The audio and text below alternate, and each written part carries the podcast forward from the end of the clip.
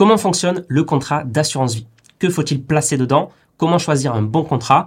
Sachez que un peu plus de 1900 milliards d'euros sont investis sur l'ensemble des assurances vie françaises et c'est le placement préféré des Français. Pourtant, l'assurance vie est malheureusement très méconnue. Beaucoup de fausses idées dessus persistent. L'assurance vie comporte aussi beaucoup de pièges et on entend parfois un peu tout et son contraire sur l'assurance vie, qui est pourtant une des dernières niches fiscales françaises, un moyen d'exploiter les intérêts composés et un formidable couteau suisse de l'épargne accessible à tous, même aux mineurs. Donc bonjour, je suis Mathieu Louvet, conseiller en investissement financier indépendant, fondateur de S'investir. Et dans cette vidéo guide complet de l'assurance vie, eh bien, je vais vous montrer pourquoi ouvrir une assurance vie. On verra les avantages de l'assurance vie, on verra pourquoi c'est important d'avoir une assurance vie. On verra les principes de l'assurance vie et aussi, eh bien, toutes les fausses idées qui sont répandues dessus. Donc voilà, on mettra tout ça au clair ensemble. On verra aussi les placements, les performances qu'on peut attendre, euh, qu'est-ce qu'il faut mettre dedans dans son assurance vie, qu'est-ce qui est intéressant, qu'est-ce qui est moins? On verra également les pièges de l'assurance vie. Donc il y a beaucoup de pièges, euh, beaucoup de choses à ne pas faire euh, dans une assurance vie ou même avant d'ouvrir son contrat d'assurance vie. Donc ça aussi on verra ensemble les pièges à éviter. On parlera aussi de la fiscalité de l'assurance vie, pourquoi elle est avantageuse, comment ça fonctionne. On verra que c'est une fiscalité quand même qui est très particulière. Donc euh, là il faudra un petit peu s'attacher mais vous allez voir il y aura des exemples chiffrés, ça sera normalement j'espère très clair. Je vous expliquerai aussi bah, ce que font nos clients avec l'assurance vie, donc pour vous montrer un peu des, exemples d'applications euh, avec euh, l'assurance vie. Je vous dirai aussi quels sont moi mes contrats euh, à titre personnel et on verra aussi quelques ressources pour aller plus loin ensemble. Donc première partie, pourquoi ouvrir une assurance vie? Donc premièrement, contrairement au PEA, le plan épargne en action, qui va vraiment vous restreindre dans votre choix d'investissement. Euh, effectivement, vous pouvez investir que en actions sur le PEA. Et bien sur l'assurance vie, vous allez pouvoir investir en actions, mais aussi en immobilier papier, mais aussi en obligations, mais aussi en private equity. Voilà, il y a, même plus que ça, des produits structurés, etc. On, va en reparler de toute façon de qu'est-ce qu'il faut mettre dans son assurance vie.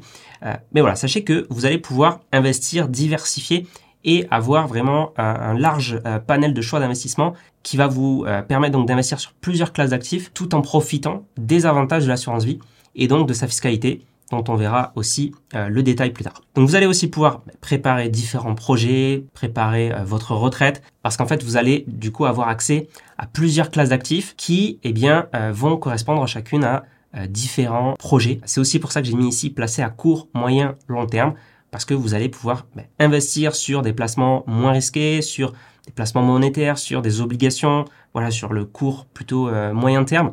Euh, et vous allez pouvoir aussi avoir du long terme, des actions, du private equity, voilà, des choses comme ça. Donc c'est pour ça aussi qu'on dit que c'est un couteau suisse euh, de l'épargne, parce que vous allez pouvoir mettre beaucoup de choses dans votre contrat d'assurance vie. Évidemment, euh, il faut qu'on parle de transmettre un capital. L'assurance vie, c'est un des, meilleurs euh, vecteurs pour transmettre un capital, pour, euh, pour ses avantages. On en reparlera des avantages au niveau de la transmission, mais sachez qu'un des premiers avantages, c'est que vous pouvez choisir librement vos bénéficiaires.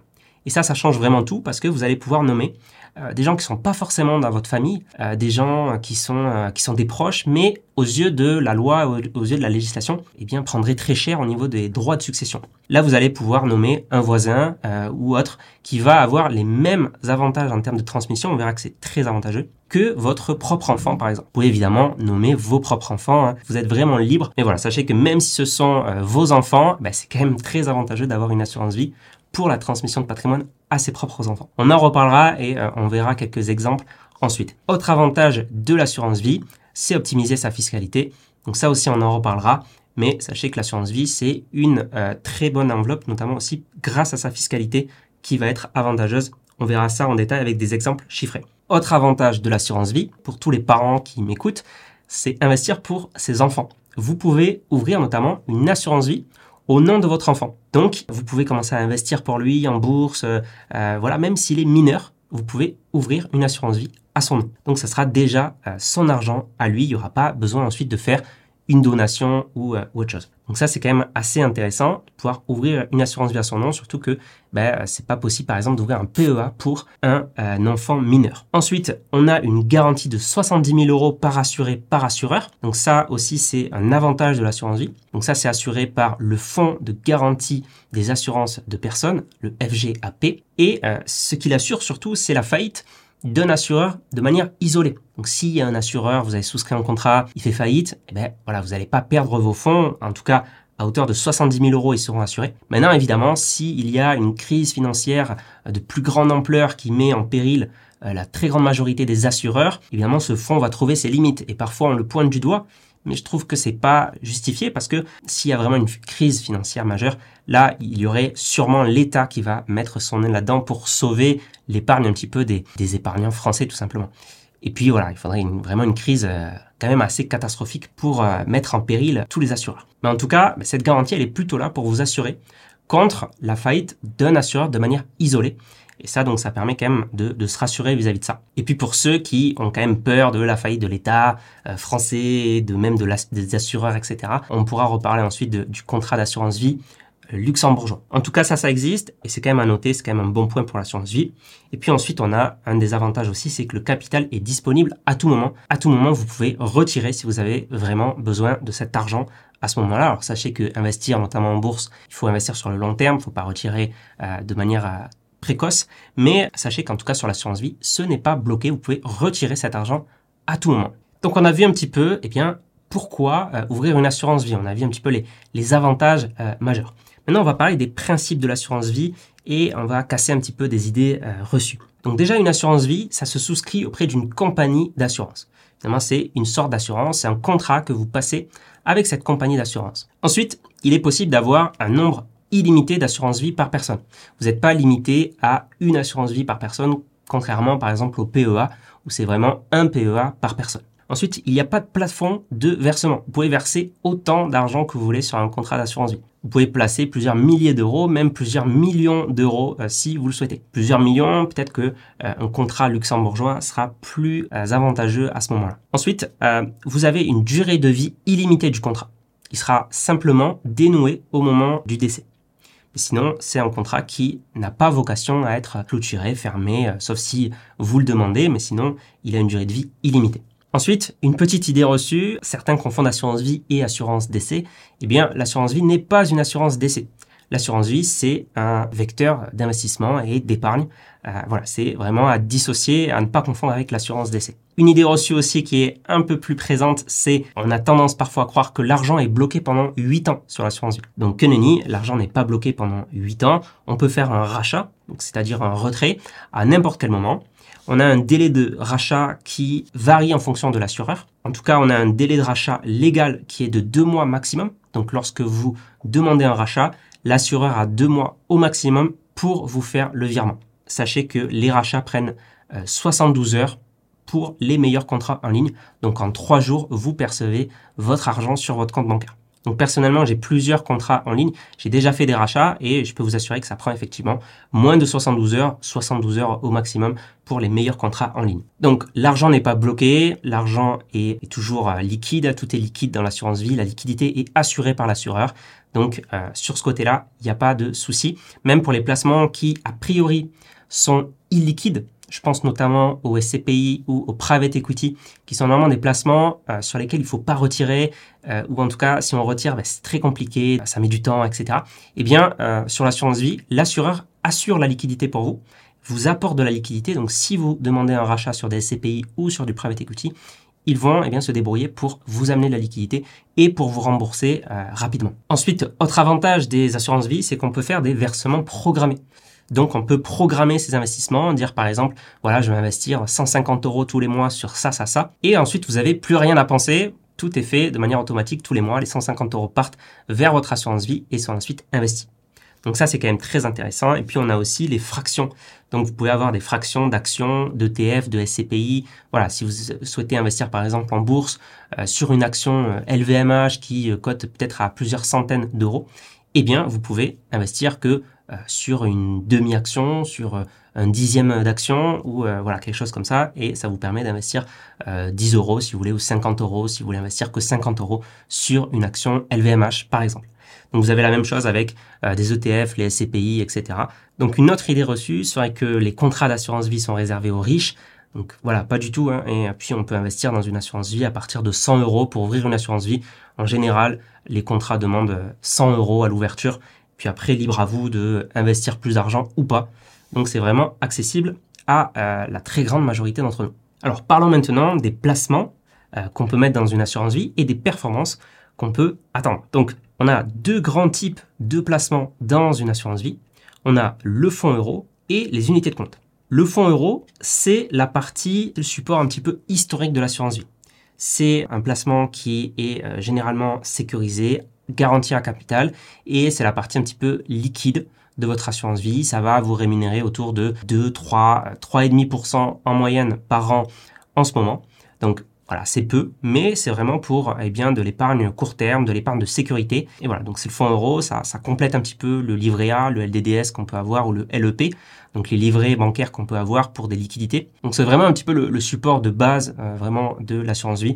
On parle souvent du, fonds euro. Donc je dis support historique parce que euh, on a le fonds euro qui, par exemple, chez Affaires, c'est une des premières assurances vie qu'il y a eu en France. C'est une association d'épargnants en fait donc on voit le fonds euro euh, depuis 1977, euh, il existe chez Affaires. Et vous voyez ici son taux qui était à 9,79% euh, en 1977, net de frais. Voilà, on peut voir un peu les, les, taux historiques. On peut voir notamment que si on avait versé 10 000 euros en 1977 sur le fonds euro d'affaires, eh bien en 2019, on aurait 195 000 euros. On peut voir un petit peu voilà, les performances historiques de ce fonds euro. Euh, donc malheureusement, on peut voir qu'il y a notamment une perte de vitesse de la rémunération des fonds euros. Donc c'est ce qu'on voit ici depuis les années 2000. Euh, on a le fonds euro qui est quand même passé de 5,3% par an en 2000 à 1,20%. Alors c'est la moyenne des fonds euros. Sachez que les meilleurs contrats, les fonds euros en général, on, fait mieux que cette moyenne. Il y a vraiment des, fonds euros qui tirent le, euh, le taux vers le bas. Et en 2022, vous voyez, 1,91%. 2023, on estime à 2,50%. Donc on a le, fonds euro qui, euh, qui essaye toujours de concurrencer le livret A. Les assureurs ne veulent pas que les gens retirent leur argent pour mettre sur le livret A. Donc euh, il est vraiment très probable qu'en 2023, on voit des taux à plus de 3%, voire 3,5%, voire peut-être 4% pour voilà vraiment assurer les gens de se dire ok fonds euro c'est toujours mieux que le livret. Historiquement en tout cas les meilleurs fonds euros ont toujours été euh, meilleurs que le livret. Sur le fonds euro, on a des intérêts qui sont versés de manière annuelle. Voilà, donc tous les ans, on a nos intérêts qui arrivent et ça permet de faire un effet cliqué. En fait, comme on a euh, une garantie en capital sur le fonds euro, le fait que, ben, par exemple, vous investissiez 10 000 euros sur le fonds euro, s'il rémunère, alors là j'ai mis ici une rémunération de 3%, donc s'il rémunère 3%, vous voyez, l'année 2, vous passez à 10 300 euros. Et en fait, l'assurance vie va garantir à ce moment-là 10 300 euros. Vous ne pourrez pas tomber plus bas. Donc c'est ça l'effet cliqué ou l'effet un petit peu escalier du fonds euro. C'est-à-dire qu'une fois que vous avez euh, atteint un certain palier sur le fonds euro, ben, vous ne pouvez pas descendre plus bas, c'est garanti à 100%. Vous ne pouvez pas avoir moins d'argent que ça. Alors, juste une petite précision sur la garantie en capital du fonds euro. Donc, le fonds euro, pour générer ses performances, historiquement, il va beaucoup investir sur des obligations d'État et des obligations d'État plutôt européens, notamment des obligations françaises. Mais on a vu par contre arriver sur le marché ces dernières années des fonds euros plus dynamiques euh, qui vont investir en obligations évidemment avec une, part importante des obligations, mais rajouter aussi des actions, du private equity un petit peu, euh, des, euh, des, fonds immobiliers, des SCPI, des choses comme ça dans leur portefeuille, ce qui font que eh bien ils s'attendent à des performances supérieures vis-à-vis -vis des fonds euros classiques. Par contre, eh bien, au niveau de la garantie à capital, au lieu d'être garantis à 100%, ils sont parfois garantis à 99% ou 98%. Voilà, donc il faut bien être euh, au fait et euh, lire un petit peu les petites lignes pour savoir quelle est la vraie garantie en capital de votre fonds euro. Alors vous avez compris, le fonds euro, c'est vraiment pour du placement court terme, pour des liquidités, pour de l'épargne de sécurité. On est sur des performances autour de 3, 3,5%. Ça va être assez faible quand même. Donc si vous voulez chercher de la performance, il va falloir qu'on parle des unités de compte. Donc les unités de compte, c'est tout ce qui n'est pas fonds euros. Donc ce sont en général des placements qui vont être plus risqués, mais qui vont probablement être plus performants à long terme. Donc on peut avoir une unité de compte dans les assurances vie de la bourse, donc actions, ETF, des fonds communs de placement, des obligations, des fonds aussi, des ETF, de l'immobilier, donc des SCI, des OPCI, des SCPI, donc ça on en, on en reparlera, euh, du private equity avec des FCPR, fonds communs de placement à risque. On peut aussi trouver des produits structurés. Donc, je ne vais pas euh, détailler vraiment tous ces placements, mais euh, n'hésitez pas à vous abonner à cette chaîne si euh, vous voulez en savoir plus. voilà, on parle de, de finances personnelles, d'investissement, d'assurance vie. Donc voilà, tout ça, c'est des sujets qu'on aborde sur cette chaîne. Donc les unités de compte, et eh bien là, la performance, elle peut être plus importante que le fonds euro ben, si c'est bien fait. Si vous avez choisi les bons contrats, si vous avez choisi les bons fonds, les bons ETF, etc., ben, il y a vraiment matière à avoir des performances, des perspectives de performance beaucoup plus intéressantes que le fonds euro. Donc justement, pour parler de tout ça, il faut qu'on parle des pièges de l'assurance vie, des pièges à éviter de l'assurance vie. C'est là où vraiment on va jouer une grande partie de notre performance. Euh, si on choisit un très mauvais contrat d'assurance vie versus un très bon contrat, on peut avoir des performances qui sont diamétralement opposées. Alors juste une petite précision avant de voir les pièges de l'assurance vie. Au niveau des types de gestion, lorsque vous souscrivez un contrat, vous pouvez opter soit pour une gestion libre, donc là, vous allez être 100% indépendant et vous allez devoir bah, sélectionner vous-même les supports d'investissement, etc. L'avantage par contre est que vous n'allez payer aucun frais supplémentaire. Là où par exemple une gestion pilotée va eh bien, euh, vous euh, facturer plus de frais.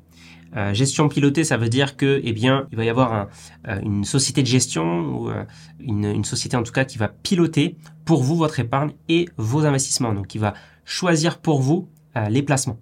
Alors, des fois, ils choisissent bien. Sachez que des fois aussi, ils choisissent mal, voire très mal, les placements aussi.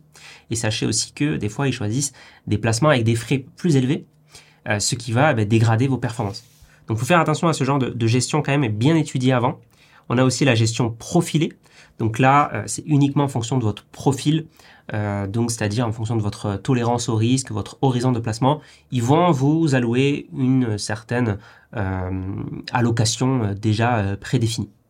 En général, voilà, les gestions profilées, on a 10 profils, puis on vous met dans la case numéro 8, et, et voilà, et vous avez l'allocation profil 8. Il y a la gestion à horizon aussi, donc là, vous dites, voilà, pendant 10 ans, je suis très long terme, et puis après, je suis moins long terme, je veux sécuriser un petit peu mon capital, etc. Et donc là, il y a une certaine horizon, euh, l'horizon est pris en compte dans, vos placements. Euh, la gestion conseillée, donc là, c'est plutôt un conseil financier, un CGP qui va ben, vous conseiller, qui va aussi vous facturer derrière, mais euh, qui va vous conseiller sur sur quoi investir. Et puis on a la gestion privée, où là c'est vraiment une banque privée, c'est plus la gestion un petit peu de de plus grande fortune, voilà, je dirais des, gens un peu plus fortunés qui vont avoir vraiment une gestion dédiée, privée et plus plus privilégiée. Passons maintenant à la partie peut-être la plus importante de cette vidéo, les pièges de l'assurance vie. Donc il y a vraiment plusieurs pièges dans une assurance vie et euh, il faut vraiment faire très très attention à ça. Donc premièrement, il faut faire attention aux frais. Ça c'est très important parce qu'il y a plusieurs typologies de frais. On peut avoir des frais de dossier, donc ça c'est simplement l'ouverture du contrat. Ça peut aller de 0 à 100 euros. Donc si possible les mettre à 0. Si euh, ils sont pas à 0, en général déjà c'est plutôt mauvais signe pour le contrat. Ensuite, on a des frais de versement, c'est-à-dire des frais qui vont être prélevés à chaque fois que vous allez faire un versement supplémentaire dans euh, votre assurance vie. Donc, si c'est un bon contrat, ils seront à 0%. Et s'ils ne sont pas à 0%, sachez que c'est aussi un euh, red flag pour ce contrat-là. Ensuite, on a des frais de gestion du contrat. Donc ça, c'est des frais qui vont être prélevés de manière annuelle. Tous les ans, l'assureur va prendre 0,5% à 1% de frais sur votre contrat. Donc sachez que les très bons contrats seront à 0,5, 0,6 et les très mauvais seront plutôt à 0,9 voire 1% de frais de gestion. Et euh, il peut vraiment impacter votre performance. On en reparlera dans euh, l'impact des frais juste ensuite, je vous montrerai un exemple. On a ensuite les frais de gestion des fonds. Donc ça, euh, ça dépend pas vraiment de l'assurance vie, mais dans l'assurance vie, vous allez choisir des fonds, par exemple des ETF pour investir en bourse ou des fonds communs de placement pour investir en bourse. Et si vous choisissez des ETF, on sera plutôt autour de 0,1, 0,2, 0,3% de frais de gestion par an, alors que des fonds euh, communs de placement plus classiques peuvent facturer 2%, 2,5% euh, de euh, frais par an, ce qui peut représenter vraiment une addition très salée sur le long terme. On a ensuite les frais de pilotage, si vous choisissez une gestion pilotée.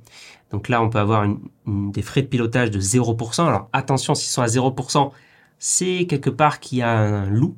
Euh, le loup, en général, c'est que euh, les frais de pilotage sont à 0%, mais en fait, il y a des frais de euh, fonds qui sont beaucoup plus élevés. En fait, ils vont sélectionner des fonds chers et ils vont se rémunérer sur les fonds. Et voilà, ensuite, on a des, frais de pilotage qui peuvent être à 0,5, 0,6, 0,7 pour les robots advisors, 1% pour, pour des frais de pilotage un peu plus élevés. On peut avoir des frais d'arbitrage aussi. Donc là, c'est par exemple si vous avez mis 10 000 euros sur votre fonds euro, puis que là, vous voulez euh, eh bien, dynamiser un peu plus votre épargne, vous décidez sur les 10 000 euros du fonds euro de prendre 5 000 euros et les investir en bourse. Ce qui se passe dans votre contrat d'assurance vie, c'est un arbitrage. Vous prenez du fonds euro pour faire, pour aller sur des unités de compte. Un arbitrage, c'est aussi euh, de prendre une unité de compte, par exemple un ETF, pour le mettre sur euh, de l'immobilier papier, par exemple. C'est un arbitrage. Voilà, donc tout, toute action d'arbitrer, hein, de, de, changer un petit peu les lignes de votre contrat, c'est des frais d'arbitrage qui peuvent être facturés. Alors ils sont à zéro pour les meilleurs contrats et pour euh, des, euh, des mauvais contrats, on peut aller jusqu'à 1% de frais d'arbitrage. On peut avoir des frais de sortie. Alors ça, c'est vraiment très peu pratiqué. Mais voilà, si vous trouvez des frais de sortie, ça peut être aussi un red flag sur votre contrat d'assurance vie. Et euh, donc tout ça pour vous dire que bah, si vous avez aujourd'hui un contrat d'assurance vie, n'hésitez pas à analyser les frais et à voir si votre contrat est vraiment intéressant ou pas. Parce que ça peut vraiment eh bien, changer drastiquement les choses. Donc là, ici, on va voir un comparatif entre un très bon contrat, à gauche ici, et un mauvais contrat. Donc, j'ai pris une performance annuelle de 7% pour les deux, on investit tous les mois 300 euros pour les deux, mais on a des frais de versement de 0% pour le très bon contrat et de 3% pour le mauvais contrat. On a des frais de gestion de 0,5% pour le très bon contrat et 1% pour le mauvais contrat. Et puis des frais de fonds, on va mettre dans le très bon contrat plutôt des ETF à 0,2% de frais annuels, là où le mauvais contrat n'aura pas d'ETF à disposition par exemple, et là on sera à 1,8% imaginons hein, de frais de fonds. Euh, on n'aura pas d'ETF, on n'aura pas de, euh, de bonne unité de compte. Au bout de 10 ans, le très bon contrat se retrouve avec 48 770 euros.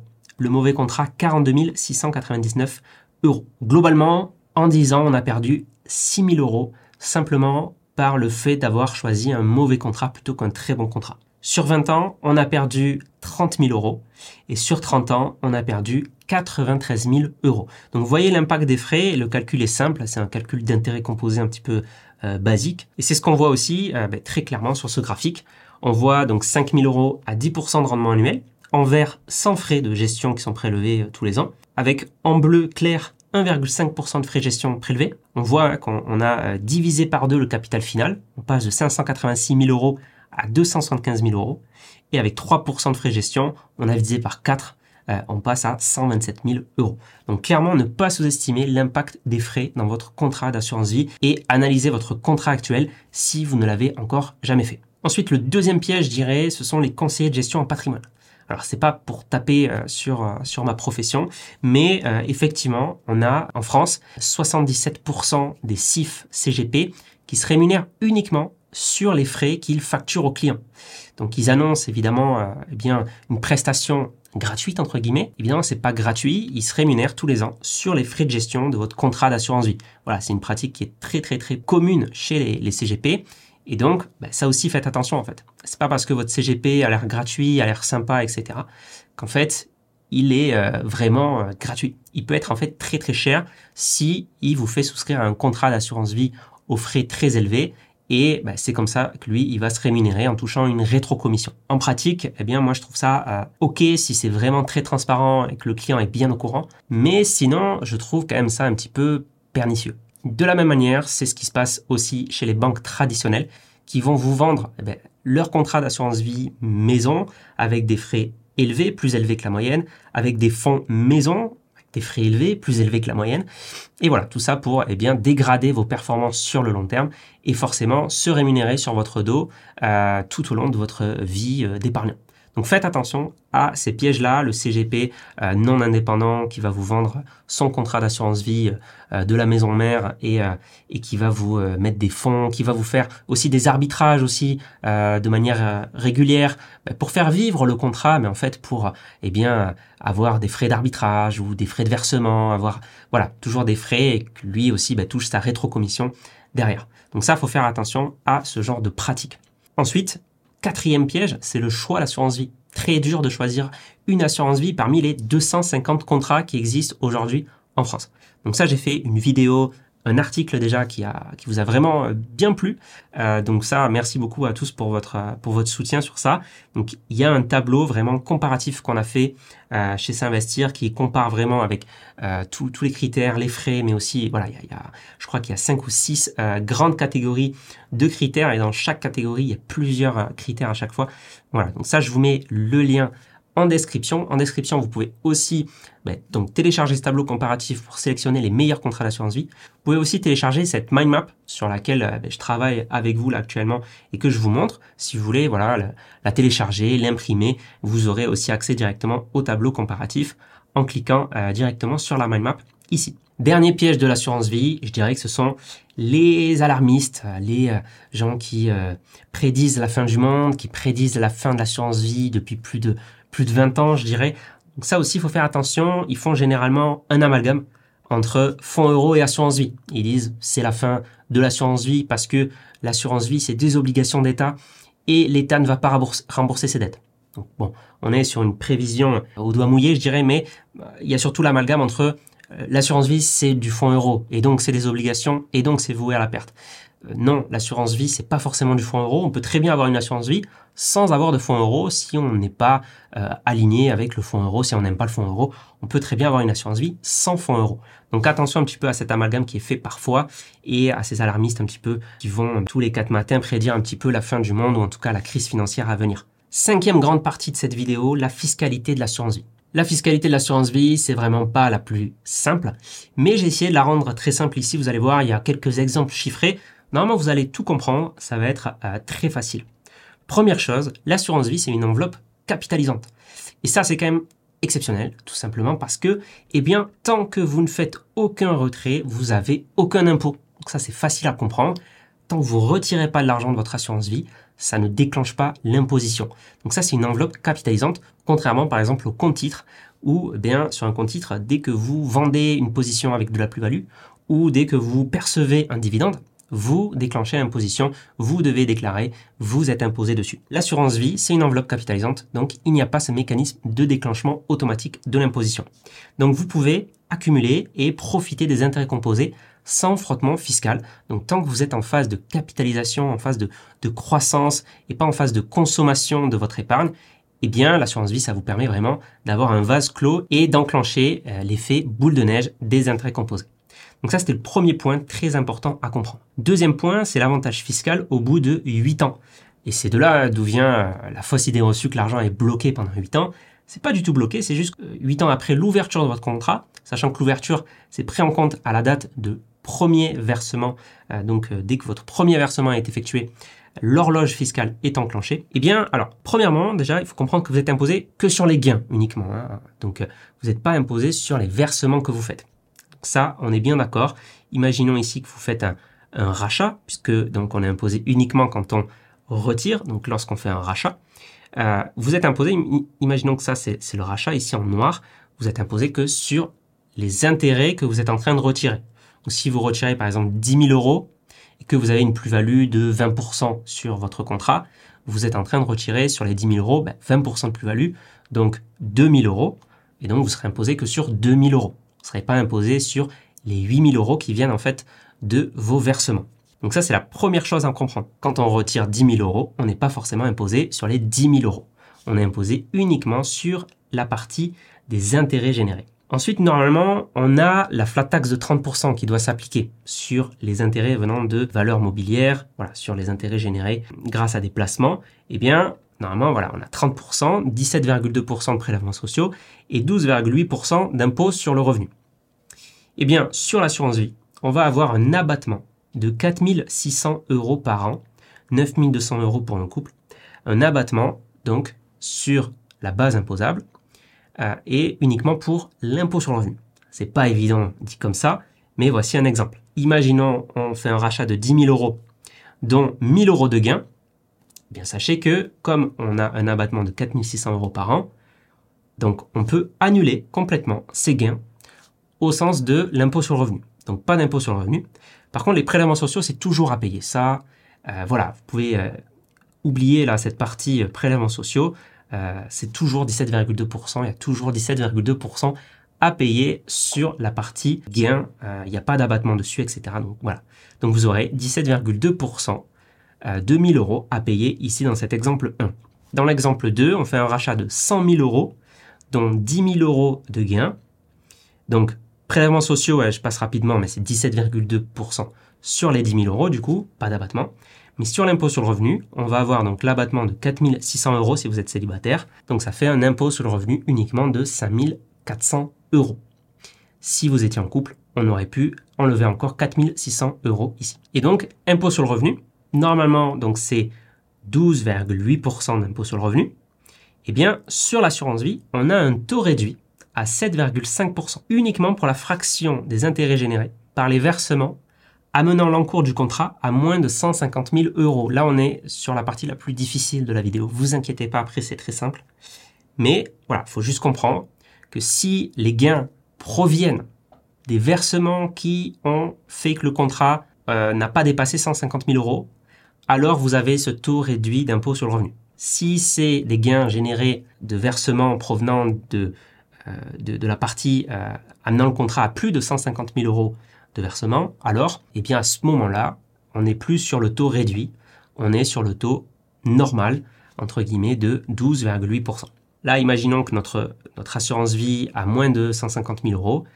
Ici, si on reprend cet exemple, on aurait donc 7,5% de 5 400 euros d'impôt sur le revenu à payer, soit 405 euros d'impôt sur le revenu, uniquement. À cela, on viendra rajouter les 17,2% fois 10 000 euros de prélèvements sociaux. On a donc un impôt à payer pour ce rachat de 100 000 euros de 2125 euros au lieu de 3000 euros si on avait directement payé la flat tax à 30%.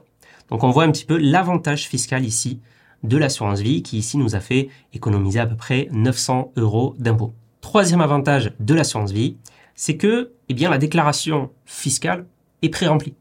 Et ça, ben, les assureurs le font déjà parce qu'en général, vous avez ben, des contrats français, des assureurs qui sont euh, français. Euh, on peut avoir des assureurs qui sont qui sont étrangers. Parfois, on a Swiss Life par exemple qui est suisse. Mais euh, voilà, la déclaration pour les assurances vie est très généralement. Alors, j'ai jamais vu le cas où, où c'était pas pré-rempli, mais très généralement, c'est pré-rempli. On vous fournit un IFU, donc un imprimé fiscal unique de, de voilà de, qui, qui, qui, vous montre un petit peu ben, ce qu'il faut déclarer dans les cases. Voilà, donc en tout cas, ça simplifie grandement la déclaration d'impôt. Vous n'avez pas tous les calculs à faire, vous pouvez simplement vérifier ce qui a été pré-rempli sur votre déclaration fiscale en ligne et ce que vous avez sur l'IFU que vous a fourni l'assureur. Donc ça, ça simplifie quand même la vie pour la déclaration fiscale. Quatrième avantage, non des moindres, ce sont les avantages successoraux euh, de l'assurance vie, qui sont quand même, euh, on peut se le dire quand même, qui sont quand même assez euh, incroyables. On va voir ça ensemble. Hein. Mais alors pour tous les versements avant 70 ans, sachez que déjà vous avez un choix libre des bénéficiaires. Alors c'est vrai aussi pour les versements après 70 ans. Mais vous avez un choix donc qui est totalement libre des bénéficiaires, on en parlait au début. Et vous pouvez donc choisir même des bénéficiaires qui normalement auraient été taxés à 60% lors de la transmission de patrimoine, hein, lors de, votre décès, disons-le. Euh, eh bien, ils auraient normalement sur 100 000 euros perçu que 40 000 euros. Ici, avec l'assurance vie, donc même si c'est un voisin, etc., même si c'est une personne très éloignée, eh bien, ils vont pouvoir euh, percevoir jusqu'à 152 500 euros sans taxe de succession. Et ça, cette transmission de 152 500 euros, c'est par bénéficiaire. Donc si vous mettez en bénéficiaire, eh bien, votre premier enfant, votre second enfant et votre troisième enfant, ça va être 152 500 euros par enfant. Parce qu'il y aura trois bénéficiaires eh bien voilà, vous allez pouvoir, sans taxe de succession, leur transmettre 152 500 euros chacun. Si, donc, un exemple, hein, vous êtes un couple avec deux enfants, comme c'est par bénéficiaire et par aussi assuré, donc il y a deux parents et deux enfants, on fait x2 x2, ça fait 152 500 euros x4, vous allez pouvoir transmettre 610 000 euros sans droit de succession. Voilà, pour ceux qui veulent aller plus loin, j'ai mis l'article ici euh, du, du CG. Et pour les versements après 70 ans, là, c'est une transmission de 30 500 euros sans taxe de succession. Mais là, par contre, c'est tout bénéficiaire confondu. Par contre, les gains sont complètement exonérés de droits de succession pour les gains donc venant de versements effectués après 70 ans. Donc voilà un petit peu pour la fiscalité de l'assurance vie. J'espère que vous avez un petit peu compris quand même le, l'enjeu derrière et, l'avantage quand même indéniable de l'assurance vie sur le plan fiscal. Maintenant, on va euh, rentrer un peu plus dans la pratique peut-être et vous montrer des exemples euh, sur ce que font nos clients chez S'investir, qu'on accompagne, que ce soit par euh, nos formations ou aussi par notre cabinet de conseil en investissement. Donc déjà, on l'a dit, l'assurance vie, c'est vraiment le couteau suisse de l'épargne. Donc en général, nos clients essayent d'ouvrir leur contrat le plus tôt possible lorsqu'ils ont bien sélectionné le bon contrat, notamment avec le, tableau comparatif que je vous ai euh, montré tout à l'heure. Sachez encore que voilà, un très bon contrat, ça peut amener de très bons placements. Un mauvais contrat, ça peut amener de mauvais placements. Donc en général, euh, quand des clients euh, viennent nous voir, eh bien ils ont souvent des mauvais contrats avec de mauvais placements dessus.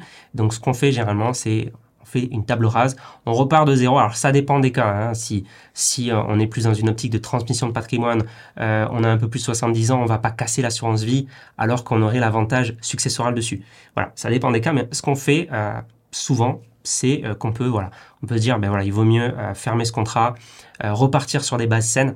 Euh, voilà, sélectionner un bien meilleur contrat et, et comme ça on va avoir de, de bien meilleurs résultats ensuite. Euh, il y a beaucoup de gens qui arrivent, euh, qui viennent me voir et, et qui montrent leur contrat d'assurance vie. on peut voir voilà sur 5, 7, 10 ans. Des fois, ça arrive vraiment qu'ils ont vraiment généré aucun gain tellement il y avait de frais, tellement il y avait des, des fonds qui étaient sous-performants, etc. Donc là, en général, on fait table rase et on repart sur des bases saines. Ensuite, ce qu'on met euh, souvent dans, dans des, des contrats d'assurance vie, euh, c'est des SCPI où on peut avoir euh, des frais qui sont réduits grâce à, l'assureur qui peut avoir des conditions d'investissement euh, intéressantes. SCPI, ben, on a l'avantage fiscal de l'assurance vie tout en investissant sur des SCPI, donc de l'immobilier passif. ça peut être très intéressant quand on a des, des bonnes SCPI qui peuvent être disponibles sur certains contrats. On peut avoir aussi, euh, on peut aussi mettre des fonds obligataires datés. Donc là, on a vraiment une fenêtre de tir en ce moment. Donc il y, a vraiment de, très bonnes opportunités aussi sur ça, sur des placements un peu plus moyen terme, je dirais. On utilise aussi parfois des, fonds euros dynamiques. Donc euh, ça peut être très intéressant pour avoir des liquidités qui, euh, qui performent quand même un peu mieux. On peut avoir aussi du private equity, on met parfois du private equity avec des, hum, des FCPR, euh, si voilà, des bonnes sociétés de gestion qui peuvent faire des très bonnes choses euh, sur assurance vie. Euh, c'est un outil aussi qu'on utilise énormément pour la transmission de patrimoine. Toutes les, toutes les personnes qui veulent optimiser ça, il y a des choses à faire vraiment sur, sur ça. Il faut bien travailler aussi sur la clause bénéficiaire. Il y a plus que ça évidemment, mais c'est un bon point de départ.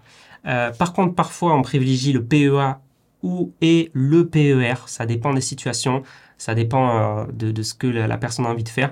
Mais effectivement, pour par exemple les profils euh, beaucoup plus long terme euh, qui, veulent quand même investir en actions, etc., le PEA, ça peut être plus avantageux chez certaines personnes parce qu'on n'a pas des frais de gestion de contrat à payer.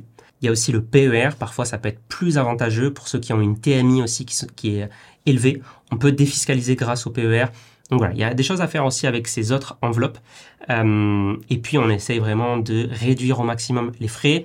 Nous, en tant que euh, CIF, en tant que conseiller financier, on peut avoir aussi accès à des contrats euh, meilleurs que ceux qui sont accessibles si vous êtes un simple particulier et que vous, vous allez sur Internet. Nous, on peut diminuer les frais au maximum pour vous. Puis en général, on fait aussi, le client fait plutôt une gestion libre, pas pilotée, on va pas payer des frais supplémentaires en plus. Pour vous donner aussi euh, ben, des idées, personnellement, moi j'ai des contrats chez Linksea, j'ai un contrat aussi chez Quorum Life que j'aime beaucoup, j'ai un contrat chez Affaires que j'utilise exclusivement pour euh, son fonds euro, j'ai un contrat aussi chez Placement Direct Vie, l'ancienne version qui s'appelait Darjeeling que j'utilise aussi pour, euh, pour une stratégie un peu plus, un peu plus offensive. Donc voilà, j'ai plusieurs contrats, j'en ai, d'autres aussi contrats, mais là c'est plus pour tester un petit peu pour, ben, pour mon métier plus que pour mes investissements Dernière partie un petit peu bonus pour aller plus loin euh, eh bien, on peut déjà ouvrir plusieurs contrats. Ça permet non seulement d'avoir ben, la garantie, vous le savez, de 70 000 euros, c'est par assuré et par assureur. Donc, si on diversifie en termes d'assureur, on a plusieurs fois le fonds de garantie de 70 000 euros qui s'applique. Donc là, encore une fois, je, vous renvoie au tableau comparatif des assurances vie qu'on a fait, tableau comparatif vraiment euh, très complet sur les meilleurs contrats d'assurance vie qui existent. Je vous mets le lien en description. On peut aussi parler du contrat de capitalisation, qui est souvent un contrat un petit peu similaire au contrat d'assurance vie en termes de, placement qu'on peut mettre dedans. Euh, sachez que ça peut être un contrat intéressant euh, pour les gens qui ont plus de 70 ans pour la transmission de patrimoine. Donc ça, c'est euh, c'est pour aller un petit peu plus loin. On peut aussi parler de l'assurance vie luxembourgeoise, donc qui est assurée par l'État luxembourgeois. Là, on est sur des tickets d'entrée minimum, plutôt autour de 250 000 euros. Donc autant dire que c'est pas pour tout le monde cette fois-ci. Mais effectivement, si vous avez beaucoup d'argent à placer, alors des assurances vie luxembourgeoises peuvent être plus adaptées euh, pour votre profil. Et là encore, nous, avec notre, notre, cabinet de conseil en investissement, on peut avoir des contrats, on peut négocier des contrats pour vous qui peuvent être plus avantageux que ceux que vous souscrivez directement sur Internet. Et puis, dernière chose pour aller plus loin, eh bien, vous pouvez en description télécharger directement cette mind map récapitulative de tout ce qu'on a vu comme ça, vous, vous aurez, vous pourrez l'imprimer ou la garder sur, sur votre bureau, sur votre ordi. Euh, et vous aurez aussi les liens vers euh, les tableaux comparatifs, etc. Merci d'avoir écouté ce podcast. Si vous l'avez apprécié, vous pouvez laisser 5 étoiles sur Apple Podcast, Spotify ou autre. Ça aide beaucoup à le référencer. Donc merci beaucoup à tous ceux qui le font. Vous pouvez aussi vous abonner pour ne pas rater les prochains contenus pour vos finances. Et si vous souhaitez aller plus loin, vous avez les liens en description ou vous pouvez visiter le site internet s'investir.fr. C'était Mathieu, conseiller financier et fondateur de S'investir. On se dit à la prochaine.